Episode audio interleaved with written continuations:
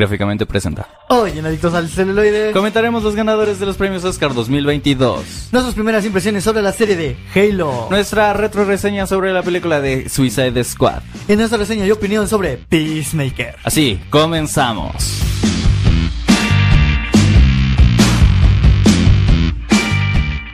Bienvenidos adictos al celuloide, su programa cinéfilo semanal. Espera, ¿Cineflo? ¿También es güey? Buen punto. Me acompaña mi hermano, Hugo Flores, el villano elegante, y su servidor, Rubén Martínez. el Vigilante Rockstar. A veces. Eh, No tanto. Pero bueno, eh, eh, la intención de este programa es básicamente comentar. eh, Series y películas en estrenos o pasados. ajá. Por ejemplo, en el intro mencionamos que nuestra retro reseña de hoy va a ser sobre la película de The Suicide Squad de James Gunn, pero la película salió hace un año, entonces no sé qué tan retro reseña es, porque no es una película tan vieja. Eh, nuestra idea de retro reseña es para no mencionar dos veces reseña y opinión, ¿sabes? Entonces vamos a ir alternando los nombres de las secciones y retro reseñas siempre van a ser cada que sean mm, de seis meses o más hacia atrás. Exactamente. Entonces, también vamos a tener este segmento con datos eh, de algunas películas, estrenos que vengan próximamente. Ajá, cosas que vayamos viendo. Quería, yo quería meter noticias, pero la verdad es que eh, la grabación de este programa se retrasó como un, Un mes, y medio más o menos. Entonces todas las noticias que preparé, las preparé desde que salió, desde que fue el Super Bowl.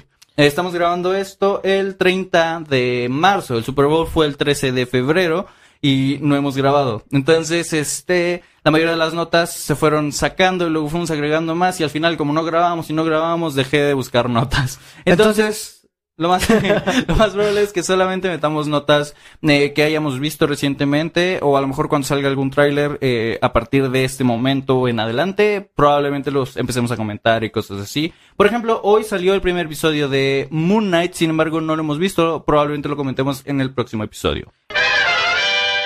Bien, se supone que en este segmento íbamos a comentar las premiaciones de los Oscars, pero la verdad es que hemos estado batallando bastante a la hora de estarlas diciendo, entonces decidimos cortar ese bloque.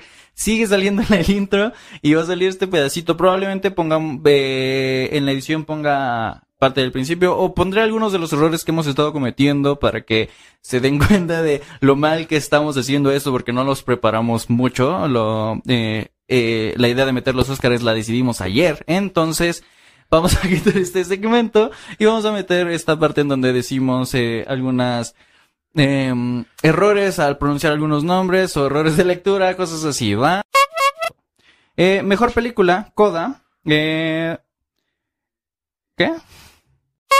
¿Es Oscars o es Oscars? O Eh. Oscar. Los premios Oscar, creo Yo que. digo que le diga los Oscar y ya. Déjalo así. No como, lo, gastas como- la- como lo dije en el intro, los Oscar, ¿no? Mejor. Sí, no, no te, no te enrolles. Continúa. Eh, ok. Eh, disculpen mi ignorancia. Eh, el poder del... el qué, qué gran nombre. El, poder, del, perro. Andrew Garfield por Tic Tic Boom. Benedict. Cumberbatch. Javier, Ja- Javier, Javier Bardem, perdón. Por... El, el ganador para mejor canción original fue de No Time Today, de Billie Eilish. No, No time to die. Time Today, Die. ¿Die? Tiempo para... No hay tiempo para morir. Ah, No Time Today. Die. Today, today. Die. No Time Today. Today. To die. Today. Verga, este programa va a estar cabra. Sí, va a estar muy cabrón de- de decirlo. De Lin Manuel Mari... mi- mm, ¿Qué? Ok, voy a editar esto para que se vea lo estúpidos que estamos grabando esto sin preparación.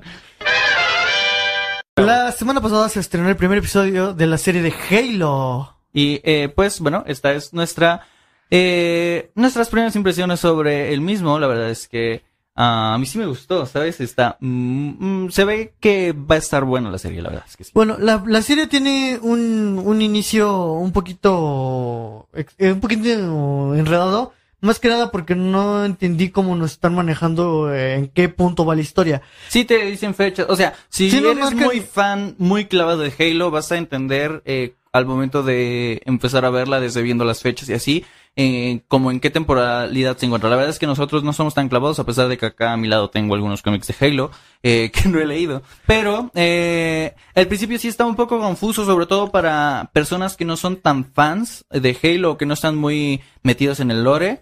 Pero la verdad es que a, a partir de un punto se eh, agarra ritmo y, y sí es, es bastante bueno, la verdad. La película tiene buenas... La serie, la bueno, serie. La, perdón, perdón, sí es cierto. La serie de Halo eh, ha tenido, bueno, en este primer episodio ha tenido buenas, eh, buenas cinemáticas de acción. Ajá, el CGI se ve Y bueno. aparte de eso, nos han mostrado, bueno, yo eh, a lo personal vi un buen diseño de armaduras eh, en cuanto al diseño de los Spartans. Sí, las armaduras se ven bastante bien, las armas se ven bastante bien. La espada de energía de repente se ve un poco extraña, pero se ve mm, como los valores de producción se ven mm, bien hechos. Pues sí, ahora, como empieza el primer episodio, bueno, aclaro, eh, vamos a hablar un poquito con spoilers, porque son nuestras primeras impresiones, pero yo pienso que al meternos el primer episodio con lo que fue los, bueno, que fue con un asentamiento de insurreccionistas, Ajá, son como... atacados por un es un grupo gru- del Covenant, Es un grupo de la resistencia, o sea, básicamente a grandes rasgos la historia sin... eh, no hay mucho spoiler porque es el primer episodio y quiero aclarar que nada más vamos a comentar este primer episodio por separado en este episodio y cuando termine la serie completa le vamos a dedicar todo un segmento de eh, el programa cuando sea el cuando, momento. sea cuando haya, haya finalizado la emisión, la, la, la traeremos para que Exactamente. Bueno, a grandes rasgos la historia comienza, como dices tú, con un grupo de rebeldes de, eh, que están pues en contra de los Spartans y así en, en su asentamiento y son atacados por un grupo de élites. ¿Son? ¿Son Eh, élites? es, ajá, son es un grupo de elites. La verdad es que según yo los elites son una raza, pero no estoy seguro. Según yo sí son elites. Sí, es la raza de los. Bueno, O sea, llegan alienígenas a... a lo que yo tengo entendido llega un grupo de elites que bueno, así lo conocemos más que nada por parte de los videojuegos Ajá, por los videojuegos. y básicamente vienen a atacar, bueno, vienen a hacer experimenta o experimentos, excavaciones, algo así. Y atacan este, esta Exactamente, base. Esta base de, de insurreccionistas. Y- Insurreccionistas. No, eh. es que sí, tal Sí, cual sí. así lo manejan en, la, en el término de la serie y la- serie y en las películas. Sí, sí, sí. Entonces, eh, eh, ¿cómo nos hacen la presentación de los primeros, bueno, de los personajes y de toda la masacre Eh, que nos están mostrando? Empiezan eh, como un grupo de niños, ¿no? La verdad es que al principio yo siento que tiene como mucha... No diría sangre innecesaria, pero sí hay mucho mm, mm, de que mucha muerte y mucha destrucción al principio. Sí, o sea, empezaron con un capítulo donde nos muestra primero un poquito colorido y después se desata caos y, Y la destrucción. y la destrucción así tal cual y pues bueno, a mí a lo parecer sí empezó bien la serie, sí me agradó, como ya comenté, la los diseños de armadura estuvieron muy bien, yo bueno, yo en lo Pero estuvieron muy, muy bien hechos. Eh, en cuanto a sistema, bueno, en cuanto a efectos del espacio y CGI estuvieron bien. Sí, se ve bastante bien. De repente hay un elite atravesando a alguien con una espada de energía. Y ahí es donde yo digo que se ve un poco extraño, pero nada más. Todo lo demás se ve bastante bien. Hay buenas escenas como en primera persona del Master Chief contra Ajá. algunos elites Sí, sí, que sí. No me lo esperaba, pero sí me gustaron. Sí, o sea, nos muestran como lo que es las cinemáticas de los del videojuego cuando estás en el gameplay, cuando eres jefe maestro, Ajá, que pero- tienes la vista del casco. Eso estuvo Eh, muy, muy, muy, bastante bien. Fue un muy que padre. me Estuvo, gustó. estuvo, como que eso nos regresó al videojuego. La verdad estuvo, ah, estuvo bien. A mí sí me gustó eso. Eh, Dejamos trunca la historia. Entonces voy a hacer un resumencito y ahorita comentamos qué nos gustó, ¿va? Eh, bueno, como dije, comienza con este grupo de insurreccionistas que son, eh, pues, atacados por un grupo de elites. Entonces, pues, eh, de repente, pues, pidiendo refuerzos, llegan algunos Spartans del equipo eh, plata. equipo plata. Que la verdad estoy un poco confundido porque según yo era el equipo azul, pero no estoy seguro. A lo mejor me perdí algo, algún cómic, algún videojuego. Entonces, este... Sí, o sea, como yo tengo entendido, el equipo que presentan ahorita en la serie, junto con, bueno, que está dirigiendo ahorita Jefe Maestro, ve, bueno, ah, como yo tengo entendido, y fue en los videojuegos, en este caso el Halo 5 Guardians, Es que no, Ese- no hemos jugado el Infinite, creo. Entonces, a lo mejor Ajá. por eso pensamos, seguimos pensando que es el equipo azul y ahí se convierte en plata, ¿no? Ah, probablemente. Mm, Bueno, yo ya vi el gameplay del Infinite y no hay otro equipo más que solo Spartan. Bueno, entonces yo, la verdad es que estoy un poco confundido porque según yo es el equipo azul, pero aparentemente es el, eh, El bueno, la serie plata. lo nombran como el equipo plata. Eh, entonces, pues hay buenas escenas de acción de élites y básicamente los elites matan a todo el pueblo menos a una chica que aparece desde la primera escena. Este, La cual termina siendo rescatada por Jefe Maestro. Ajá, y la llevan a una nave, nave de la UNSC en, en el espacio, ¿no? ¿Sí, no? Sí, sí, sí. Y este, y pues bueno, A la chica la mantienen como, eh, no como rehén, pero sí como prisionera, re- entre comillas. Este, y pues ahí de repente llega alguien que le pide que mande un mensaje a los otros grupos de insurreccionistas. Eh, Es que no sé si está bien dicho eso, por eso me hace un poco de ruido, pero lo voy a seguir diciendo así ya que tú así lo presentaste. Sí. Eh, si me equivoco, una disculpa.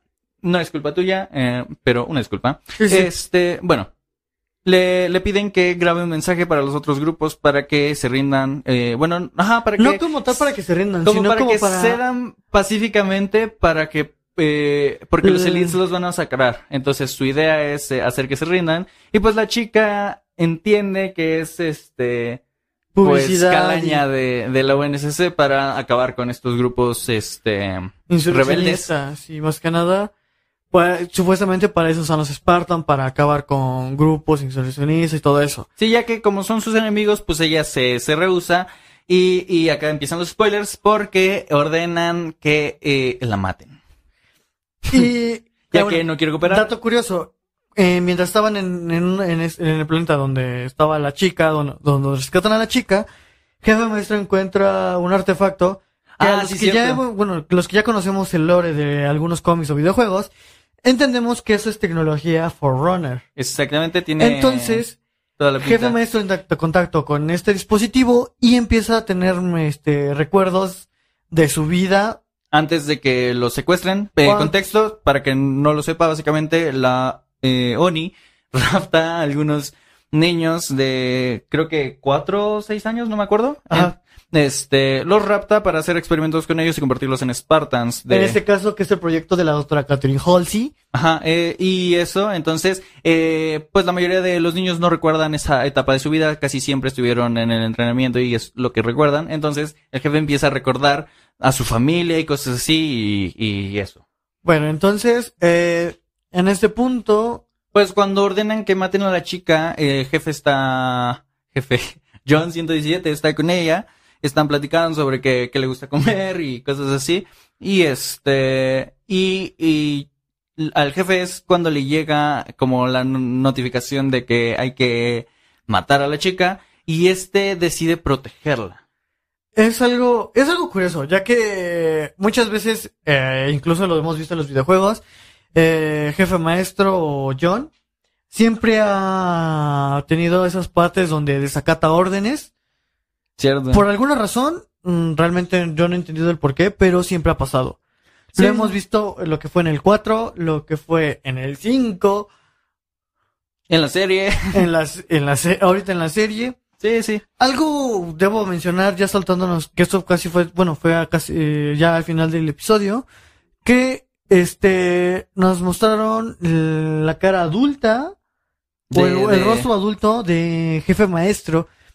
Pues básicamente, fue un, un dato que sí fue de, wow. Sí, como que yo la verdad nunca esperé que se fuera a quitar el casco porque se quita el casco por alguna razón. Porque de hecho la ONU evita, la ONU, la ONI, o bueno, la. UNSC. La O- no, es que no es como tal, no está con la ONI, está con la UNSC. Es que no sé, no puse atención qué organización Es era. la, O- la- es la UNSC, todavía no sale lo de la ONI. Entonces sí me gustaría ver que avanzáramos la serie para ver si van a meternos algo como de la ONI. Ajá, el punto es que, pues como el jefe se revela, deciden que también hay que neutralizarlo y matar a la chica. Y al final sí logran escapar de una forma muy mm, curiosa porque eh, lo intentan someter quitando el oxígeno de la nave en la que se, eh, que usan para escapar. Entonces la chica se desmaya y al traje del jefe maestro también le quitan su... Su regulación de aire, De la dejan aire, en un pero 40% este para que No quede inconsciente, más no muera exactamente. Eh, pero este güey es bien chingón, entonces se levanta, se quita el casco, salva a todos. Y con ese mismo artefacto que se encontraron, eh, como que interactúa con él y pasan cosas raras, y entonces el artefacto hace una eh, un especie pulso. de pulso PEM que apaga toda la nave menos el Pelican en el que escapan. No, de hecho, el Pelican en el que estaba estaba estaba apagado por el impacto de la torreta antiaérea. Ah, sí, porque la, antes. la apagan con cuando ya Entonces, están escapando.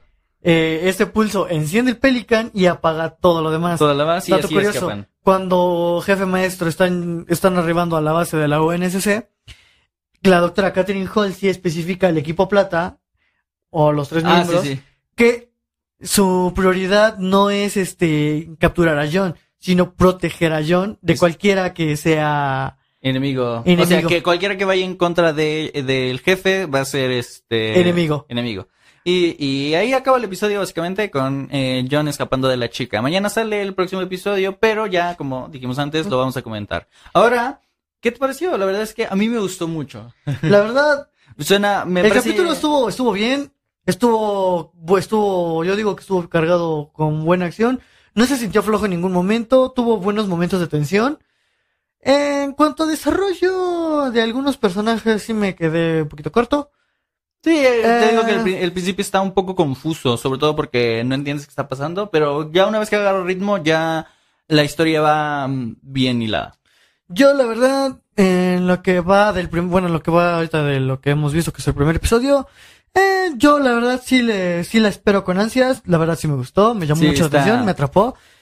Eh, si ustedes igual tienen la oportunidad de empezarla a ir viendo, se los recomiendo. Sí, y nos pueden dejar en los comentarios qué, qué te va pareciendo la serie, según en qué episodio vas y cosas así. Y este. Y pues nada, creo que podemos pasar ahora sí a los otros temas. The Suicide Squad, escrita y dirigida por James Gunn, estrenada el 6 de julio, no es cierto, se estrenó el 6 de agosto de 2021. Eh, como ya dije en el segmento pasado, esta es, eh, no es tal cual una retro reseña, no sé qué tan retro es, eh, pero es básicamente lo mismo que vamos a hacer con todos los programas de los que hablemos, solo que le cambiamos el subtítulo para no decirlo dos veces. Em, todas las películas que, como ya dije en el segmento anterior, sean de seis meses o más lejanas a nosotros, o sea, a la actualidad, van a ser retro reseñas, eh, eh, al menos el nombre de la sección, ¿va? Esa es la idea. Ok. Em, primero, pequeños comentarios sin spoilers. Le, ya dije, el director es James Gunn, director de Guardianes de la Galaxia, Super, am, algunas otras, ¿no?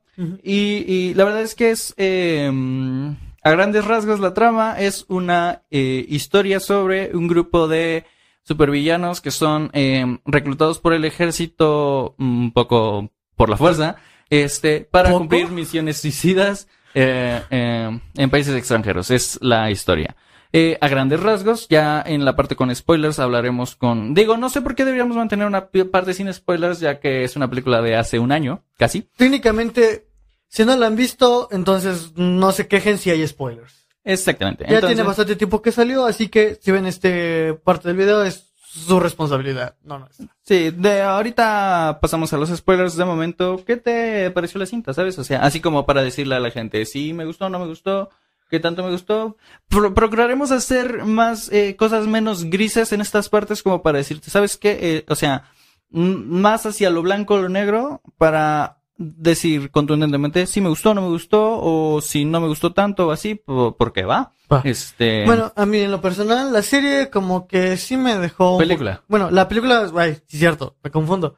Bueno, ahorita la película de Suicide Squad sí me dejó un poquito... ¿Cómo te lo podría poner?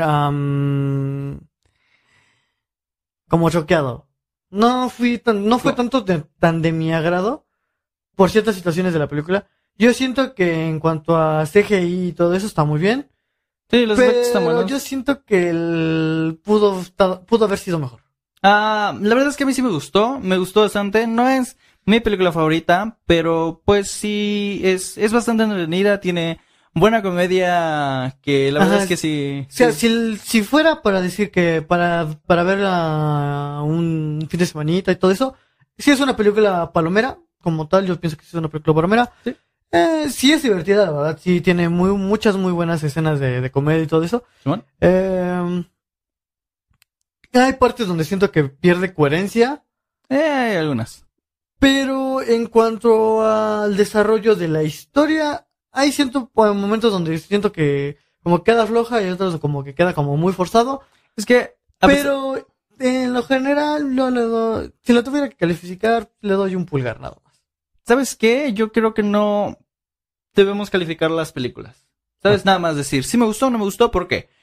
¿Por qué? Porque no somos críticos, ¿sabes? O sea, no estamos eh, calificados para decir si una película es buena o mala, porque eh, mm, no sé. No, no te sé decir. Lo más probable es que luego pueda haber películas que son odiadas por la crítica y nosotros no le veamos defectos, ¿sabes? Entonces, Sí, sí. eh, Pero ese- bueno, existe a esa mí en lo personal no me gustó mucho. La verdad es que, a pesar de que es una película que no es muy seria, de repente la trama tiene una historia que es bastante profunda. Y, eso a mí es lo que más me gustó. Pero cuando pasemos a esa parte, lo comentaré más a fondo. Eh, el desarrollo de los personajes, la verdad es que es un tanto, mm, pues, bueno. La verdad es que la mayoría de los personajes se mueren, como en cualquier película. Este, entonces, este, bueno, no cualquier película, pero cualquier película de este equipo específicamente. Y, y, y eso. Y pues bueno, yo creo que es suficiente reseña sin spoilers. Ya pasamos a, a partir de aquí. Va a haber spoilers. ¿Va? Exactamente. Ok.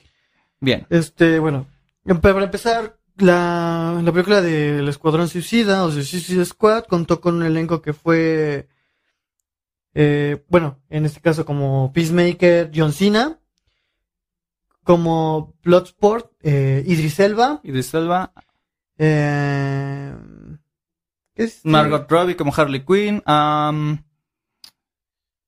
¿Sí sabes leer? Ah, es que no entiendo mucho. A ver, de nuevo. Margot Robbie como eh, Harley Quinn. eh, Pete Davidson como Blackguard. John Cena como Peacemaker. Daniela Melchor como Ratcatcher 2. Idris Elba como Bloodsport. eh, Jennifer Holland como Emilia Harcourt. En que tiene un papel muy chiquito, pero tiene más protagonismo en la serie de Peacemaker.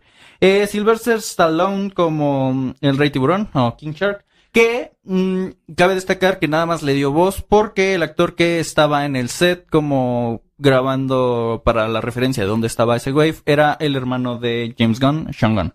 Este, para... Entonces, técnicamente, ahorita lo quien le dio la O sea- voz fue Sylvester Stallone a King Shark. Ah, King Shark, ok. Alicia Braga como Sol Soria. Eh, Joel Kin Kinnaman, no sé si así se pronuncia, una disculpa, como Rick Flag. Eh, David Dats Malchan, no sé cómo... Eh, ajá, David Dat, Dal, Dats Malchan, la verdad es que, perdón por la mala pronunciación, era eh, Polka Dot Man. Eh, dice Nathan Fillion, pero no dice quién es.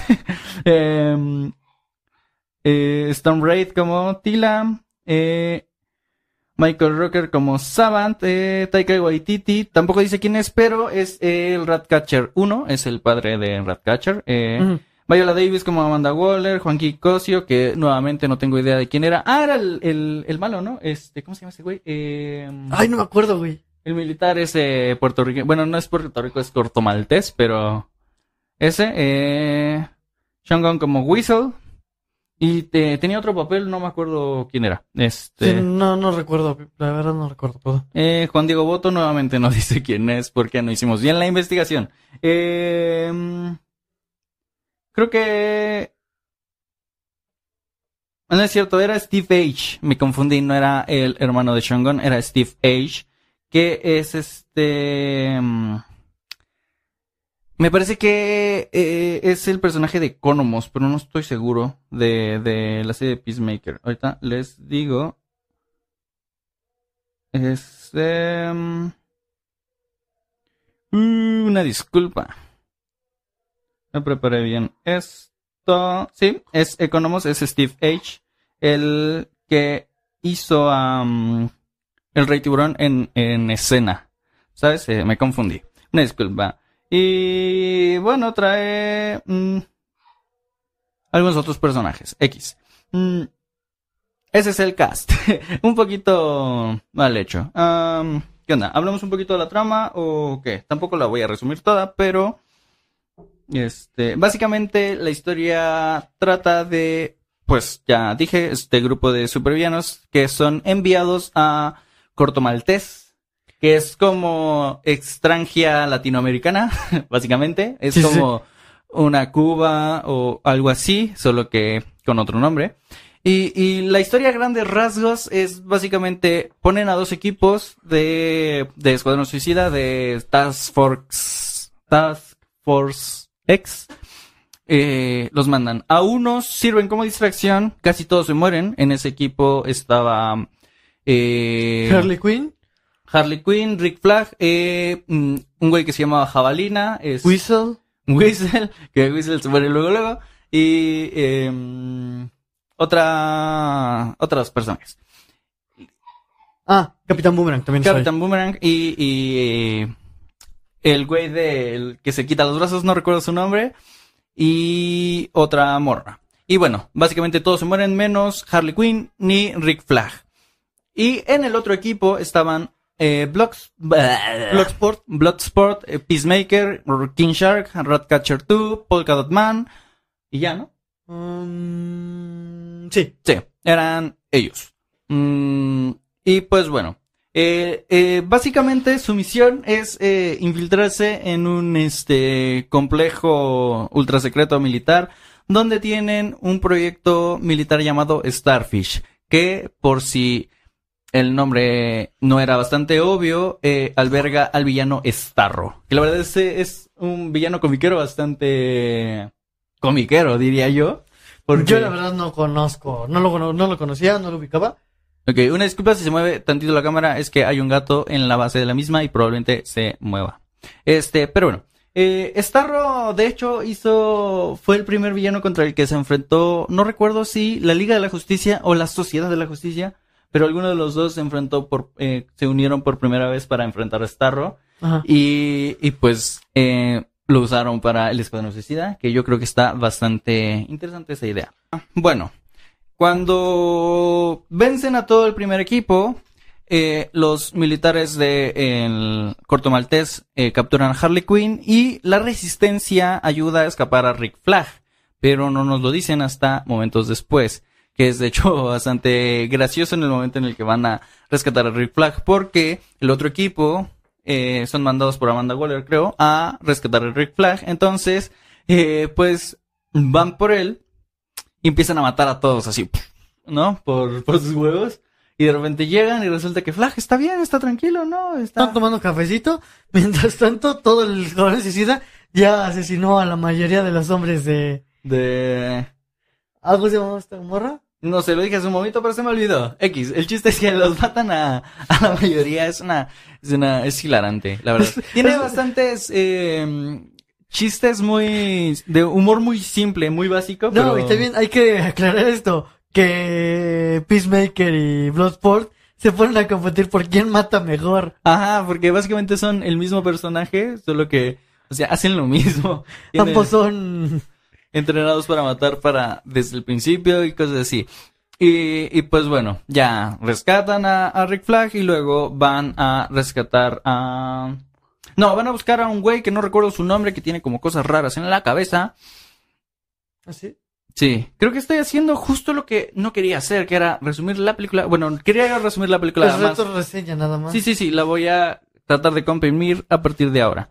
Eh, van a capturar a un sujeto que, vuelvo a recordar, ¿era Mastermind? O no, ese eh, es otra cosa. No recuerdo. Tenía algo que ver con mente o cabeza, no me recuerdo. Este, pero el chiste es que es el líder del proyecto de, Starfish. Entonces van a, a buscarlo, a capturarlo y en el proceso capturan a Peacemaker, Bloodsport y eh, Rick Flag, ¿no? Entonces, bueno, estos güeyes se liberan y luego van a buscar a Harley Quinn. Ya una vez que rescatan a Harley Quinn, también esa es otra escena graciosa porque Harley Quinn se escapa sola. Este, Básicamente Harley Quinn es como la típica mujer empoderada que ella no necesita que la rescaten, ella solita se rescata. Sí, está gracioso el chiste porque como los ve dice, ah, vinieron por mí, quieren que me meta para que puedan entrar. Sí, o sea, el chiste como que está como que... Está chico, está, la verdad yo siento que está chido el, el, el chiste que metió Harley. sí. Está, está, está, está mamón, está, está chido. Está, está cagado. Y este, pues bueno, eh, ya rescatan a Harley y van a, a la base de este Starfish, donde descubren que el villano, o, o, bueno, la criatura es Starro, que Starro básicamente saca como unas estrellitas chiquitas de, es una estrella de mar gigante rosa con azul. Ajá. Es este, güey. Y saca otras estrellitas chiquitas que se te pegan en la cara y ac- actúan como una mente colmena, ¿no? Entonces controlan a todos, este, y básicamente eso.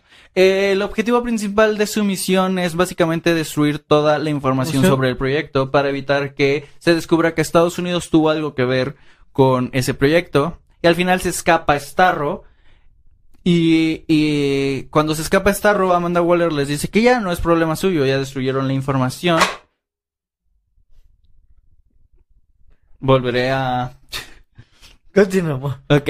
Eh, bueno, cuando se escapa Starro, este, Amanda Waller le dice que ya no, no es problema. Ah, no es cierto, espérate, me estoy brincando algo. Eh, hay un momento en el que están dentro de este complejo poniendo las bombas y todo para destruirlo y de repente cuando eh, Peacemaker encuentra la información les dice a, a los otros que pues la tiene que destruir porque le dijo Amanda Waller que no sé qué, porque descubren precisamente que Estados Unidos tuvo que ver con este proyecto, proyecto, sí, sí. y este pedo. Y, y lo que hacen es enfrentarlo, creo que Ratcatcher y mm, Rick Flag, y Peacemaker termina matando a Rick Flag, ¿no? Entonces, pues bueno, ese es un pequeño detalle. Ok, qué miedo. Espero no se metan en el micrófono, hay un perro ladrando afuera. Este, es que chilla muy agudo, me espantó. Pero Sí, bueno, este, ya, se escapa Starro, cuando se escapa Starro, eh, Amanda Waller les dice que no es problema suyo, ya cumplieron con su misión, entonces que regresen, ¿no? Pero al final estos como que ah, actúan como, ma- Como, como, e- como eres. héroes, entre comillas. eres malcriado, básicamente. Ajá, y deciden eh, pues enfrentarse a Starro y Amanda Waller pues ya los iba a matar, pero parte del equipo que estaba con ella la noquean. Literalmente santo tu vaso que le meten a Amanda Waller. Nunca he visto eso. y al final de cuentas le terminan dando la ubicación de hasta dónde se dirige Starro. Eh, este, estos güeyes al final de cuentas definen enfrentando a Starro. Y pues Lo matan. lo matan. Obviamente tenemos unas pérdidas del equipo que fue el de los puntos, ¿cómo se llama? Polka Dot Man. Este... Y pues ya fue el único que se murió peleando contra Starro. Sí, de hecho. Bloodsport, eh... ¿cómo? Este... ¿Qué, Ratcatcher? Ah, Ratcatcher, Harley Quinn y... King Shark. Y King Shark son los que terminan enfrentando y hace y, acab- y venciendo a, A, a Starro. a Starro al final lo vencen de una forma muy mm, Rara. surrealista porque Harley Quinn con la jabalina de jabalina corre y se le mete en el ojo. Y cuando se le mete en el ojo, creo que lo derriba y pues se le empiezan a meter las ratitas del Ratcatcher, de Ratcatcher. Algo curioso que hay que aclarar, que no contaste, es el chiste de que... ¿Qué?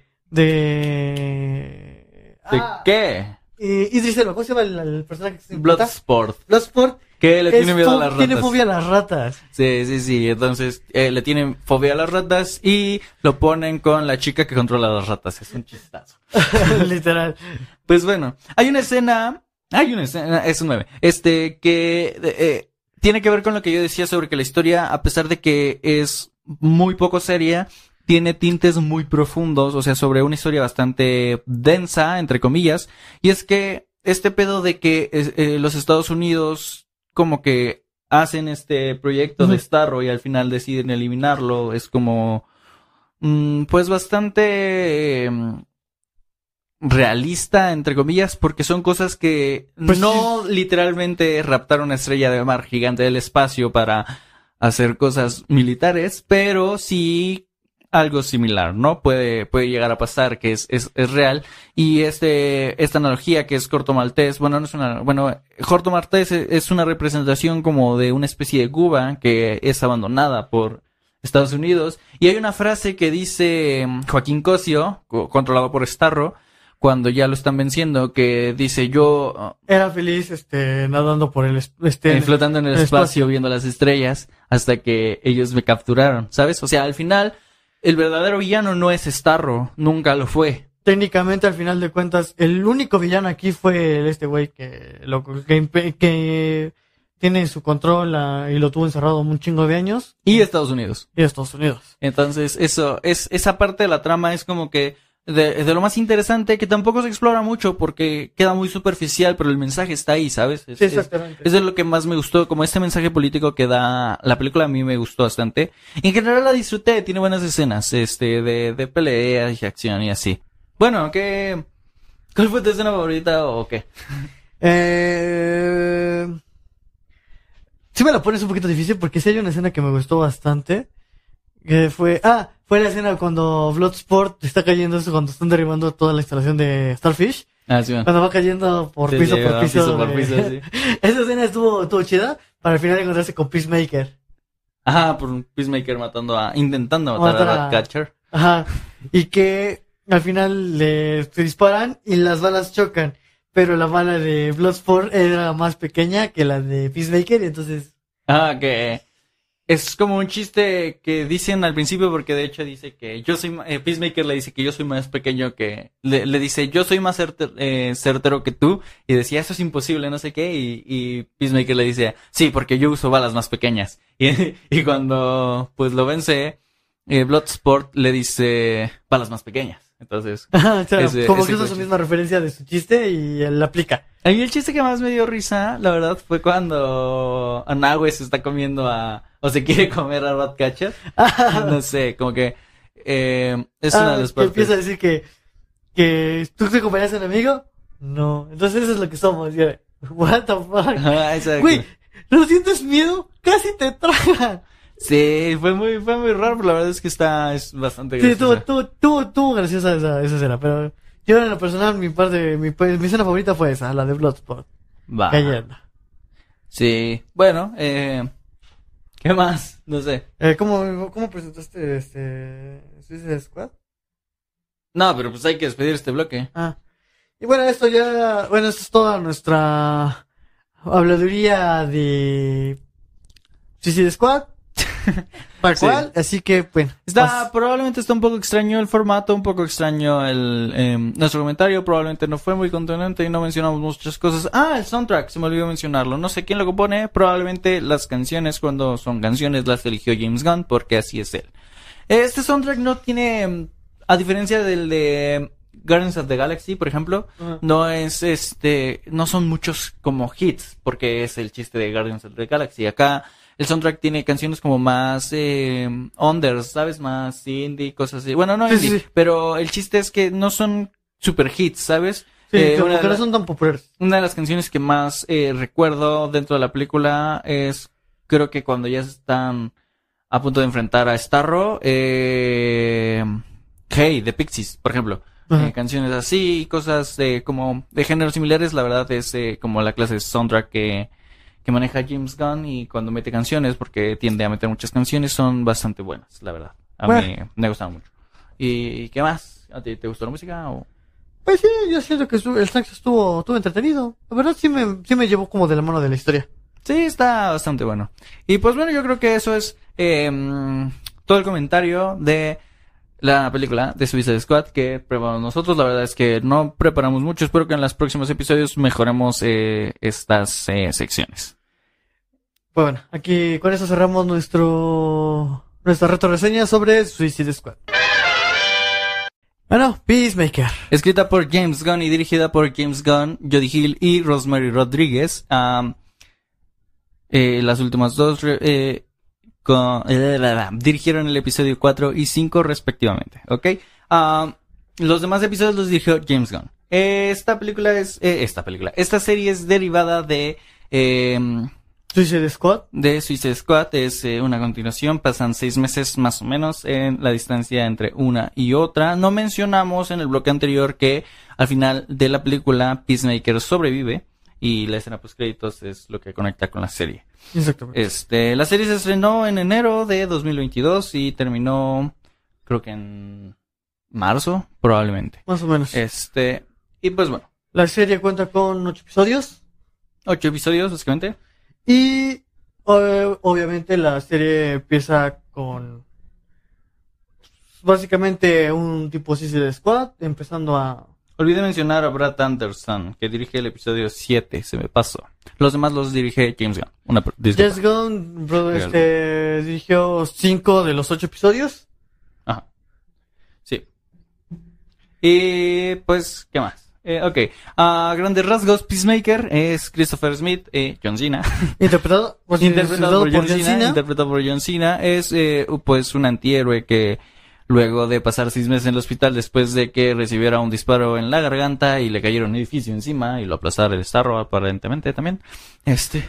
Creo que le llovió sobre mojado. Es que es ilógico que sobrevivas a eso, perro, pero sobrevivió. Pero- Además no tiene superpoderes, ¿sabes? Ah, DC sabe lo que hace. No siempre. Esperemos. Güey, el Snyder Cut es la muestra de que no siempre saben lo que hacen. Pero bueno, este, ese es otro tema. Bueno, tema aparte. Bueno, ah, no sé. Bueno, ahorita, bueno, cuando estamos hablando ahorita sobre pues, estrenos o finalizaciones de películas o series este más recientes, eh, como tal no estaremos dando tanto spoiler y nos concentraremos tanto tanto en el desarrollo de la historia, pero sí daremos nuestra más que nada nuestra opinión sobre de qué nos pareció el desarrollo de los personajes. Eh, Ajá, como, eh, sobre todo porque esta es una serie, digo, en el bloque pasado era una película, entonces nos tomamos la libertad de comentar como parte de la historia. La verdad es que siento que es algo un tanto tedioso, sobre todo porque no preparamos una línea te- eh, temporal o no hicimos como nada de eso. Entonces, eh, probablemente debimos haber hecho una escaleta o algo así y estamos improvisando. pero, Pero, bueno, este, este, básicamente la historia de Peacemaker empieza básicamente como si fuera un Suicide Squad. nada más no digas básicamente más de tres veces seguidas. Bueno, entonces, lo que sucede es que Amanda Waller, eh, básicamente, perdón si digo muchas veces básicamente, Ok, a partir de aquí pondré un contador cada vez que digas básicamente van tres. gracias. Eh, ¿qué me quedé? Ah, Amanda Waller habla con, ¿cómo se llama el personaje? No, pues, no como tal Peacemaker, el nombre de civil. Christopher Smith. Christopher Smith, ándala, gracias. Eh, habla con él y le dice que, pues, tiene una nueva misión, algo así. Sí, de hecho está bien gracioso porque cuando sale del hospital, o sea, él sabe que debería volver a prisión, pero es muy gracioso porque literal lo que hace es salir y subirse al primer taxi que ve, que lo llevará a su casa, y sin saber que de hecho ese taxi está, eh, pues, Manda, fue, que fue mandado por, por alguien de, no sé si es Argus o, o qué, pero alguien del equipo de Amanda. de Amanda Waller, entonces es, un- es una mamada porque ese güey no sabe que todos saben, pero eso. O sea, Y- básicamente es el único que no sabe qué pedo con todo Sí, lo que está pues, o sea, lo llevan a su casa y en su casa lo interrogan, ¿no? Pero eh, no vamos a hablar sobre eso. Este, llegó un gatito, así que lo vamos a bajar. Hola. Bueno, este, ¿en qué nos quedamos? Ah, bueno, eh, que es que nadie sabe, que básicamente todos saben qué pedo, pero Peacemaker no. Ok, sí, sí, sí. Entonces, eh, es muy extraño. Digo, la historia de grandes rasgos trata sobre que de, una especie alienígena. es una conspiración, es toda una conspiración, de hecho, sí, sí, de tal una, una invasión alienígena. ya que de, de esa raza se llama Butterflies. No se llama así, le Bueno, dicen bueno, butterflies, pues- o sea, mariposas. Y es de hecho bastante graciosa porque el proyecto se llama, o sea, la misión se llama Butterflies. Y hace, Peacemaker hace un chiste sobre eso y sobre su jetpack, porque en la serie no sale con jetpack. De que eh, le, le dice como de que. De que Butterflies, eh, digo, el proyecto Starro era una estrella de mar gigante. Espera, voy a pelear contra Modra. Puedo tener un, un jetpack. Un jetpack y le dicen que no, y es- ese güey dice, ¿cómo voy a pelear contra Modra sin un jetpack? No, es una mamá. Simón. O sea, eh, la, se- la serie estaba, estaba bastante plagada de chistes un poquito forzados. Algunos, No, un- no. algunos sí, algunos también descentrados. Sí tiene chistes un poco mm, estúpidos, probablemente, pero, pero la neta tal, sí o sea, risa. Sí, la verdad sí, o sea, la serie sí te, sí te saca carcajadas bastante amplias. Eh, en cuanto al desarrollo de la historia, yo la sentí bastante bien. Sí, como que avanza lo suficiente. En algún momento se empiezan a desarrollar dos tramas que van... Una, Mm. un- bueno, una parte de las tramas es que Peacemaker no sabe trabajar en equipo y mucho menos a los otros que ponen a parte de su grupo. No, pero está, está bien, porque por ejemplo el personaje está diseñado de una forma en la que, por ejemplo, hay una escena en el primer episodio en el que le habla una mesera y le dice de que cachetitos, no sé qué, y entonces este, una de sus compañeras, que era um, Adebayo, le dice de que eh, cachetitas, y dice, sí, es un cumplido, ¿no? Sus mejillas, no sé qué, y le empiezan a decir que no, que es una referencia al trasero, y ese güey dice como que no, no sé qué, entonces está hecho de una forma en la que es bastante... mm, no quiero decir ofensivo, pero probablemente sí. De pero es involuntario. Es como que él piensa que está bien. Eso. Eh, de hecho, es hijo de un supervillano. se llama es- White Dragon. Ajá, White Dragon. Que si vieron qué actor es, es el T-1000. Simón, Es, de este, hecho sí. Creo que se llama Robert Patrick. Acá tenemos el dato, ahorita lo saco. Este, pero es el T-1000 de Terminator 2. ¿O 3? Eh, Dos. el dos. Y este. mm, Y pues nada, como que a grandes rasgos la historia va. Bien, el, el primer episodio empieza así, con Peacemaker saliendo la, del hospital y yendo y diciéndole que va a tener la misión y su equipo. Eh, dentro del equipo se encuentran varios personajes que de hecho sí salieron en la película de Suicide Squad, solo que bastante menos. Y voy a aprovechar este espacio para comentar el reparto. Una disculpa. Ok, por alguna razón sale hasta el principio Jennifer Holland, que es eh, Emilia Harcourt, que dato cultural es novia de James Gunn, el director de la, de la serie. Ok. John Cena como Peacemaker, Freddy Stroma como Adrian Chase, que es este mm, Vigilante, que es eh, um, fue mi personaje favorito de toda la serie. Eh, Este, sí, de hecho sí, tiene un buen, un buen desarrollo vigilante sí estuvo, estuvo muy cabrón, estuvo muy cabrón, la verdad estuvo muy chido. Sí, Robert Patrick como Huggy Smith, eh, que es eh, White Dragon, Daniel, Daniel E, Daniel Brooks como Leota de Bayo, este, Newt Lee como Judo Master, que por cierto, Newt Lee mide como, creo que unos 70 o algo así, y con el CGI lo volvió un chaparrito, Judo Master también es una mamada. Sí, el Judo Master cuando les mete la putiza. y al final lo atropella, es una- ahorita Sí, sí, sí, sí, sí. Eh, creo que Economo es este, el que más, este, se estuvo cagando en toda la serie, ¿no? Es, es como, es, es, es un, también es un, es un buen personaje. El desarrollo de los personajes está muy bien hecho, la verdad. Sí, es, sí, muy bueno. hecho. Tiene ah, sus escenas que son como más profundas y cosas así. Y como estás acostumbrado a que son personajes de Peacemaker, sienten que en cualquier momento se va a morir alguno. Ah, también sale Annie Chang como Sophie Song, que es este la policía, la detective. Ajá, la que termina siendo infectada por Butterfly. Bueno, que se le mete una de esas mariposas feas. Ah, Simón, sí, eso lo comentaremos ahorita. Elizabeth Ludow, Ludlow, que es eh, Kenia Adebayo, que es la esposa de Adebayo. Eh, Simón sale-. Mm, no sé cómo se pronuncia su nombre. Steve H, que es John Economos. Eh, Chuck y...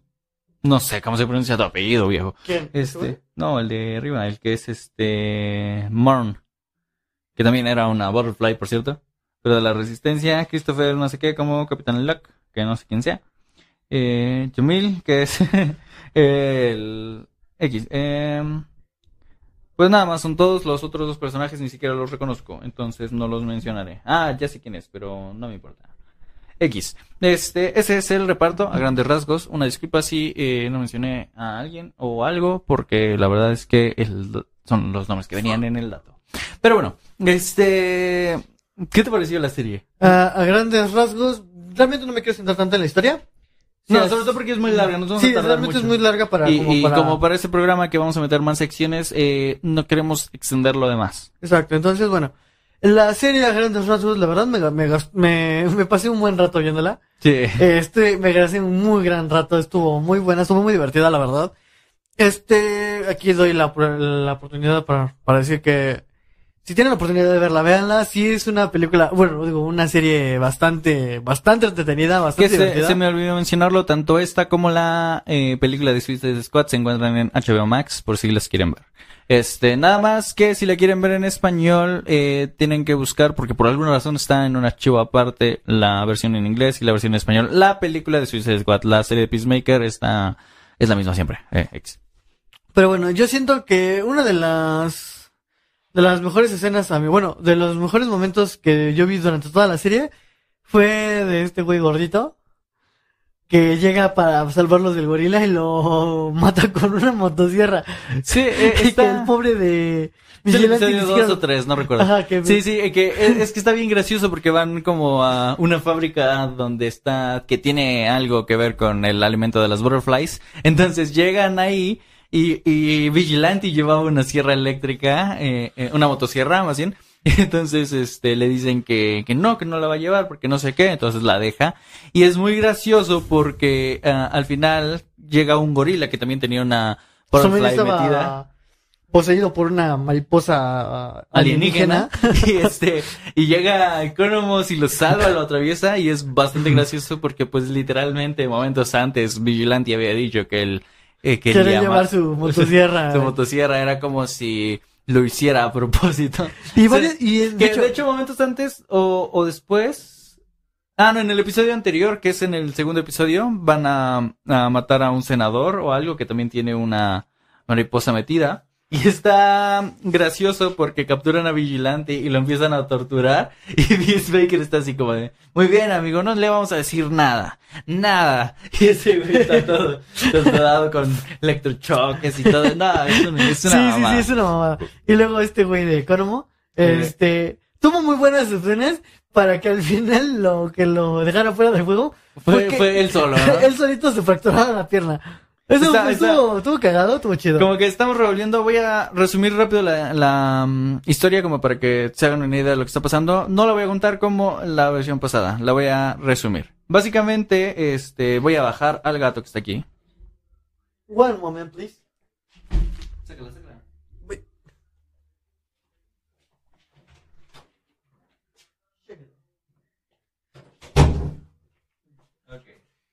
Ese es un problema grave. Sí, es que tenemos que cerrar eso. Pero bueno, básicamente, eh, a grandes rasgos la historia trata de que, pues bueno, estos, eh, este equipo lo son mandados a enfrentar esta invasión alien, invasión, Inven- invasión alienígena de bichos mariposas que poseen cerebros. Y este, se divide en dos tramas de repente porque hay algunas partes que también son como bastante chiste, pero que generan historia, que ahorita comentaremos, que hacen que el padre de Peacemaker vuelva a ponerse su traje y decida querer enfrentarse a Peacemaker. Entonces esa es una de las primeras, como la trama. La trama principal avanza y esta se desarrolla como una subtrama y se des- concluye en el séptimo episodio. Y la trama principal concluye en el último, en el octavo. Pero bueno. También, eh, también hay que resaltar que durante el, bueno, hay un parte de los capítulos donde Peacemaker te está lidiando con, con problemas que tuvo en su pasado, con lo que fue la muerte de su hermano. Ajá, la muerte de su hermano, que tiene que ver con esta trama de su padre. Y este, también de repente se lamenta por haber matado a Rick Flag y cosas así, ¿no? Entonces, este, eso, la historia, eh, básicamente es que eh, se supone que ellos están enfrentándose a este pedo de la invasión alienígena y ellos descubren eh, como el plan, porque de hecho Morn es una Butterfly, solo que no es parte del resto de las Butterflies, sino que está como en contra de ellos, porque eh, el plan de las mariposas son, pues, dominar al mundo. Eh, en alguna parte, en el último episodio, pues el líder de las Butterflies les dice que su intención es salvar a su planeta porque ellos hicieron lo mismo que los humanos están haciendo con su planeta, vuelven esta clase de mensajes que está metiendo James Gunn en esta clase de, de series. Ajá. Este, porque desde la película anterior hizo un mensaje similar, pero que tenía que ver con otra cosa, ¿no? Entonces, este, básicamente la mariposa le dice que, que pues lo que ellos quieren es evitar que el mundo, Termine siendo destruida por nuestra propia negligencia y cosas así. ajá, como hicieron ellos con el suyo. Eh, que pues al final pues los matan a todos, ¿no? Porque, eh, básicamente se les ocurre que lo que tienen que hacer es, este, destruir su eh, fuente de alimentación y es lo que hacen. Eh, Este, y esa es la historia, básicamente. Este, eso. Así yo que- siento que uno de los mejores momentos, bueno, de varios momentos que estuvo fue Igly. La neta fue... Ah, Igle es una isla hecha con CGI, es una mamada. Que de hecho, si te das cuenta, o sea, en el primer episodio Igly abraza a Peacemaker como muy raro, porque una águila no haría eso. Pero es gracioso porque en alguno de los primeros episodios le, eh, Peacemaker le menciona eso a Devallo, Ajá. que es, es como un chiste, es como de, no, claro que no, un águila no hace eso. Y, y momentos después, eh, episodios después, este, Igly es lastimada por el padre de, de De- Peacemaker, por el White Dragon. Y están en, en, en una veterinaria y cuando se despierta abraza a Peacemaker y Adebayo lo ve y es como una señal, pero vuelve, es- hace como el callback al, al chiste que hizo, ¿sabes? Es como... Ajá, y aparte, que, todo, parte de toda la serie, Peacemaker estuvo cazando la foto de Igly abrazándolo. Ah, sí, sí, y ahí ya es cuando se la toma, es una mamada. De hecho, estuvo, estuvo chida. La verdad estuvo... Creo que siento que de los momentos más divertidos fue ver a Igly tanto bailando Sí, como... como haciéndoles perder el casco de... Eh, El casco torpedo de Peacemaker. El- no, era el de... El boom sónico. El casco de Boom Sónico. Sí, que sale en el primer episodio, que es, eh, es la mamada ese casco, porque literal está como que en el primer encuentro con una Ball Fry, le, eh, pues lo activa y se deshace, güey. Sí, sí, sí. Estuvo muy cabrón. Entonces, como que Igly fue como el, el plus de la serie. Que Sí. sí. le dio como ese, ese toquecito. Sí, sí, sí. Eh, cosas así. Que otro. A mí el personaje que, que más me gustó, te digo, fue Vigilante. Y la verdad es que yo pensé que se iba a morir. O sea, yo dije, este, este güey se va a morir. Este, este. Pero qué bueno que no. No, y de hecho, o sea, el- la construcción de Vigilante estuvo, estuvo bastante chida. La neta, me gustó mucho el personaje. Sí, sí. Eh, yo siento que estuvo bien desarrollado. Le, estu- le estuvieron dando su, le dieron su, bien, bien su lugar. Y estuvo, la neta estuvo, estuvo chido. Sí. A mí lo que fue Vigilante y, y tal cual. Igly. Igly fue, fue lo mejor de toda la serie. Sí, La, la, neta es que, fue todo lo mejor de la serie. la verdad es que sí, son como mm, cosas chidas. Que es como que lo más cagado de toda la serie. Sí, la verdad es que sí, porque por ejemplo, Vigilante sale en el primer episodio sin ser Vigilante y cuando ves al personaje siendo Vigilante sabes quién es, ¿sabes? Es, Sí, sí, sí. es imposible no saberlo. Y está muy cagado porque cuando le quitan la máscara, este, cuando lo secuestran y lo están torturando, le quitan la máscara, este güey empieza a hacer gestos y es como de, ¿qué pedo? ¿Por qué está haciendo gestos? Y es para que haciendo gestos no lo reconozcan, dice ese güey, pero es obvio que no es, ¿no? Oh, sí, sí, sí, literal. Sí, eh, cosas así, no sé. Mm, ¿Qué más? No, pues bueno, como tal habíamos dicho, no nos queremos meter tanto en... En la trama, así que vamos a comentar como que lo que nos gustó, no nos gustó, cosas así. La verdad es que la serie a mí me gustó mucho. No diría que es mi serie favorita de todas las series que he visto, pero sí, sí me gustó mucho. Sí entra en mi top 5, al menos. Sí, la verdad, yo siento que la, la serie de Peacemaker, como va empezando y cómo se va desarrollando, eh, yo sí la siento una buena serie. No puede ser una de las de que puedes decir la mejor serie, pero sí es una serie que te entretiene, te lleva, te, te hace, te da momentos muy cagados, muy divertidos. A Sí. igual es que hay momentos donde te deja como de, ¿qué verga? Sí, sí, cosas sí, pero entonces, yo, yo pienso que sí puede ser una, una, yo siento que sí es una buena serie. Sí, la verdad es que sí. Eh, nuevamente el soundtrack es, es bastante bueno, meten muchas buenas canciones. Probablemente al inicio del bloque escucharon el intro de la serie porque es muy bueno. A mí me gustó. Sí, la verdad, sí. Eh, eh, ¿Cómo se llama? Eh, no lo recuerdo en este momento, pero probablemente está saliendo en la pantalla. Si lo estás escuchando en audio, muy probablemente durante el episodio estuvieron saliendo imágenes de cosas que fuimos comentando. Así que si estás escuchando en audio, te recomiendo que pases al video. Y si lo estás viendo en video, ¿sabes? Eh, también se sube en audio por si lo no lo puedes ver y quieres escucharlo, puedes hacerlo.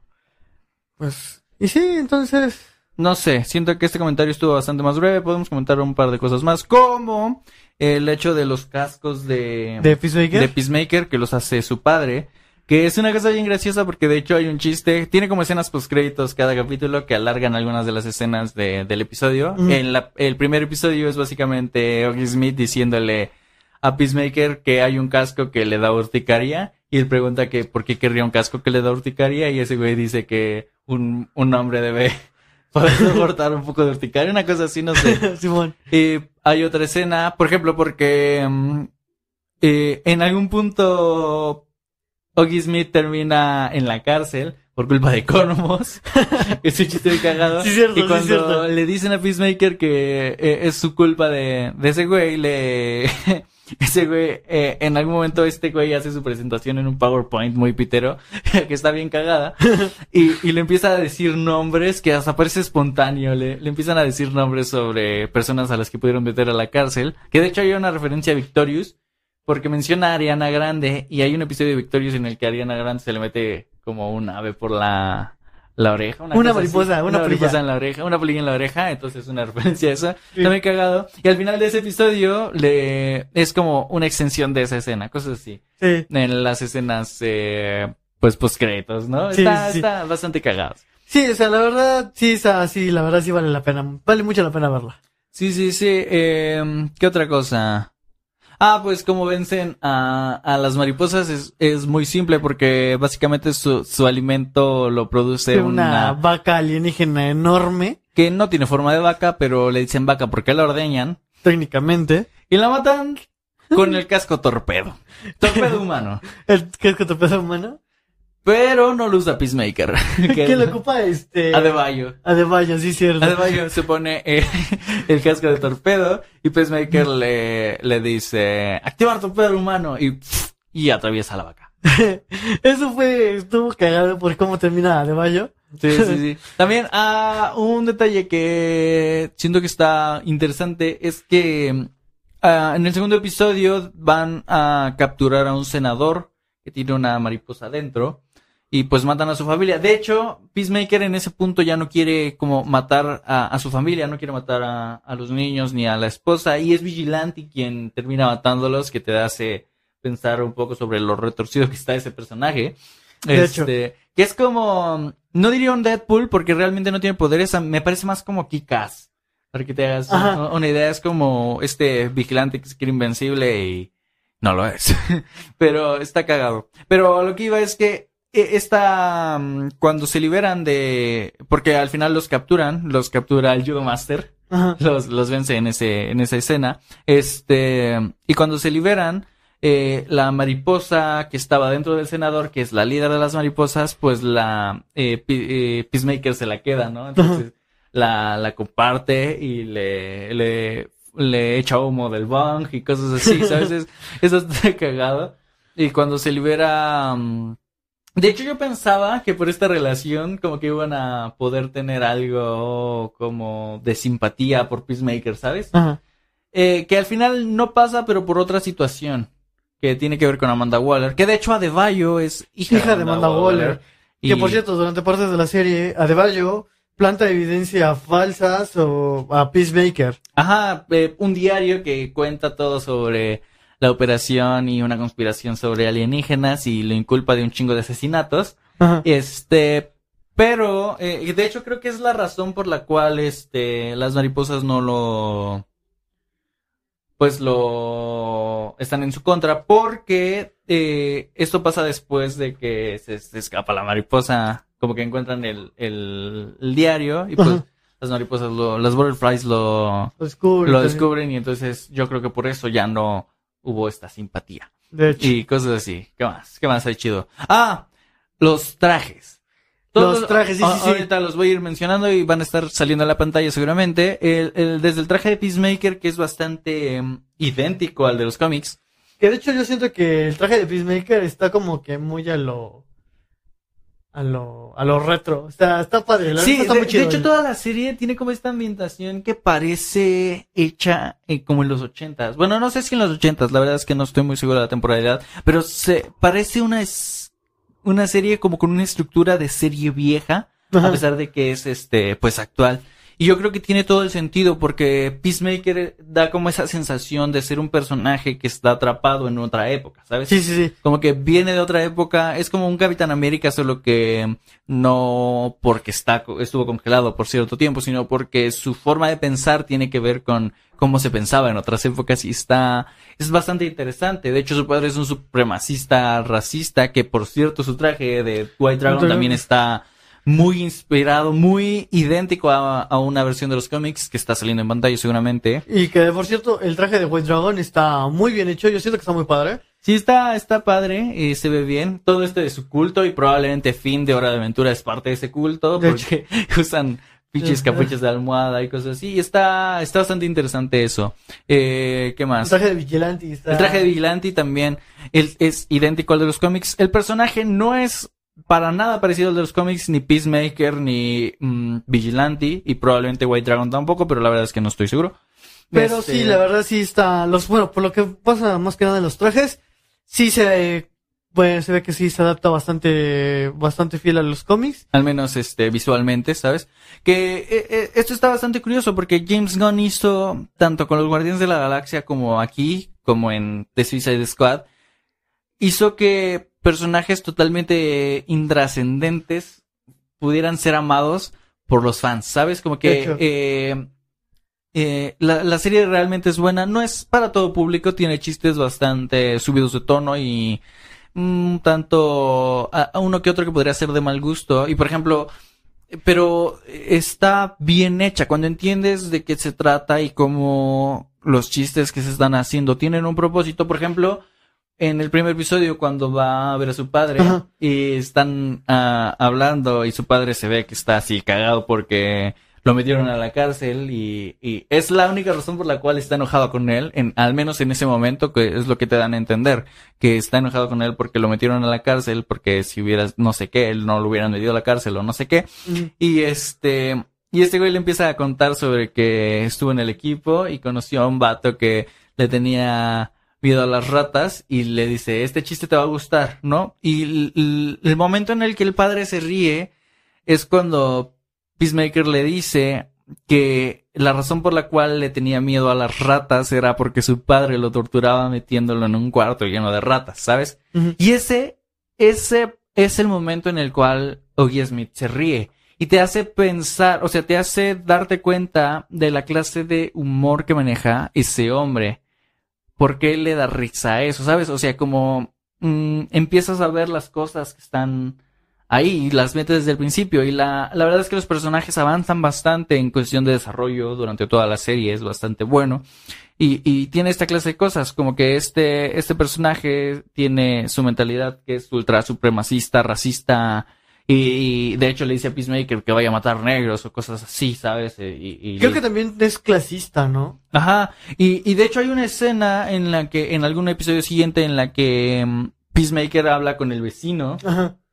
que el vecino le, le dice que... ¿Cómo, cómo? ¿Cómo era el diálogo? ¿No te acuerdas? Que... No recuerdo qué le dice, no, pero... no recuerdo qué le dice. Pero lo compara como con Batman. Y este, y Peacemaker le dice que no, que Batman debería matar, que no sé qué, porque no sé cuánto. Y, y, y si tú crees que Peacemaker tiene razón, pues ve al psicólogo, porfa, porque no. Eh, el chiste de ese comentario es, este, darte cuenta de cómo piensa Peacemaker, ¿sabes? O sea, el hecho de que, porque, pues eso, ¿no? El pensar que matar a todos los villanos, eh, eh, bueno, lo- no los villanos, pues sino a los malos acabará con el crimen, cosas así, ¿no? Este, cosas que están mal pensar así, pero está el personaje construido así para que te des cuenta de eso. Y si tú simpatizas con él, la verdad, neta, ve al psicólogo. Sí, te hace falta un psicólogo. O sea, ninguno, como- ninguno de los personajes que salen en esta serie, absolutamente ninguno, es un ejemplo a seguir. Pero están desarrollados que, de cierta forma, en la que te hacen empatizar con ellos, ¿sabes? De hecho. Como con sus situaciones, sus cosas y cosas así. La verdad es que es, es, eh, tiene toda, todo el trabajo que hace James Gunn y desde los chistes que mete, que res- después rescata para hacer algo distinto, como este que mencionamos sobre Igly, que al final Adebayo lo nota como una señal De hecho. y, y cosas así, ¿sabes? Así está, está plagada de cosas de este tipo y, y eso. Eh, bueno, yo ya no tengo nada más que agregar. Bueno, yo ya dije los, los puntos que a mí me parecieron interesantes de toda la serie. ¿Sí? Sí, la verdad. Pues bueno, yo creo que podemos terminar aquí este eh, segmento. Eh, espero en próximos episodios mejorar un poco como los argumentos que tengamos que dar y la parte de mencionar reparto y créditos eh, productivos, no sé, los créditos de la película. Y cosas así, la verdad es que a mí me gustó mucho la serie, yo sí la recomiendo, vuelvo a repetir, no es una serie para todos, el humor definitivamente no es para todos, es un humor muy, mm, a veces estúpido, pero eh, tiene cierto sentido, generalmente porque he estado viendo como eh, comentarios y reseñas de otros grupos y generalmente por alguna razón siento que eh, comentan, sobre todo a las mujeres, que el, humor les parece estúpido y a la mayoría de los hombres les parece muy bueno, entonces ahí vas dando una idea. Pero la serie es bastante buena, tiene estos tintes eh, semi mm, ambientalistas al final, que nada más es un comentario, pero tiene sentido con lo que mencioné en el segmento pasado sobre este pedo político de Estados Unidos y así que se representa en la película, que también aparece de forma superficial, pero el comentario está, ¿sabes? Sí, sí, y todas estas cosas y el momento en el que Peacemaker tiene que enfrentarse a su padre es este bastante mm, Como reflexivo, ¿no? ajá yo creo que este personaje le quedó muy bien a John Cena la verdad Sí, la verdad, yo siento que sí le, sí le favoreció a John Cena hacer, eh, hacer el personaje de Peacemaker. Sí, porque a diferencia de en otras cintas en las que quieren poner a actuar a, ¿A un luchador? a un luchador, eh, acá yo creo que James Gunn lo hizo pensando en que, en cómo es John Cena como personaje. Hay algunas escenas en las que salen calzones y este, y de hecho John Cena comenta que fueron como las escenas que más le incomodaba hacer, pero que estuvo interesante esa clase de hecho. ¿sabes? Y, y, y yo creo que le queda bastante bien y todos los personajes en general tienen cosas bastante buenas y cosas así. Esperamos que te haya que te haya gustado este primer episodio de Adictos al Celuloide. Sí, siento que estuvo un poco caótico, sobre todo al principio. Este, esperemos que en los próximos episodios eh, tenga un poco más de estructura, probablemente. Y, y nada. Y pues, si te gustó, dale like, compártelo. Si nos ves en YouTube, mm, Ve a pues, Spotify a seguirnos. Ojalá te guste lo- nuestro otro podcast que está eh, súper gráficamente. De hecho, este programa también va a salir en formato de podcast, pero está diseñado más que nada para hacer en formato de video. Exactamente. Eh, si lo, si lo estás viendo en YouTube y lo quieres ver en video, puedes, eh, que diga al revés. Si lo estás viendo en YouTube y lo quieres ver en, eh, en eh, lo quieres escuchar en audio, en Spotify o en cualquier plataforma donde escuches podcast, se escucha en el mismo canal donde está Super Gráficamente, buscas Super Gráficamente y ahí van a salir los programas de Adictos al Celuloide, al igual que en YouTube. Gráficamente eh, es el canal. Eh, recuerda que nos puedes seguir en nuestras redes sociales, en Facebook y eh, Instagram como Super Gráficamente, en Twitter como guion bajo gráficamente. Y nada, ¿tú tienes redes sociales?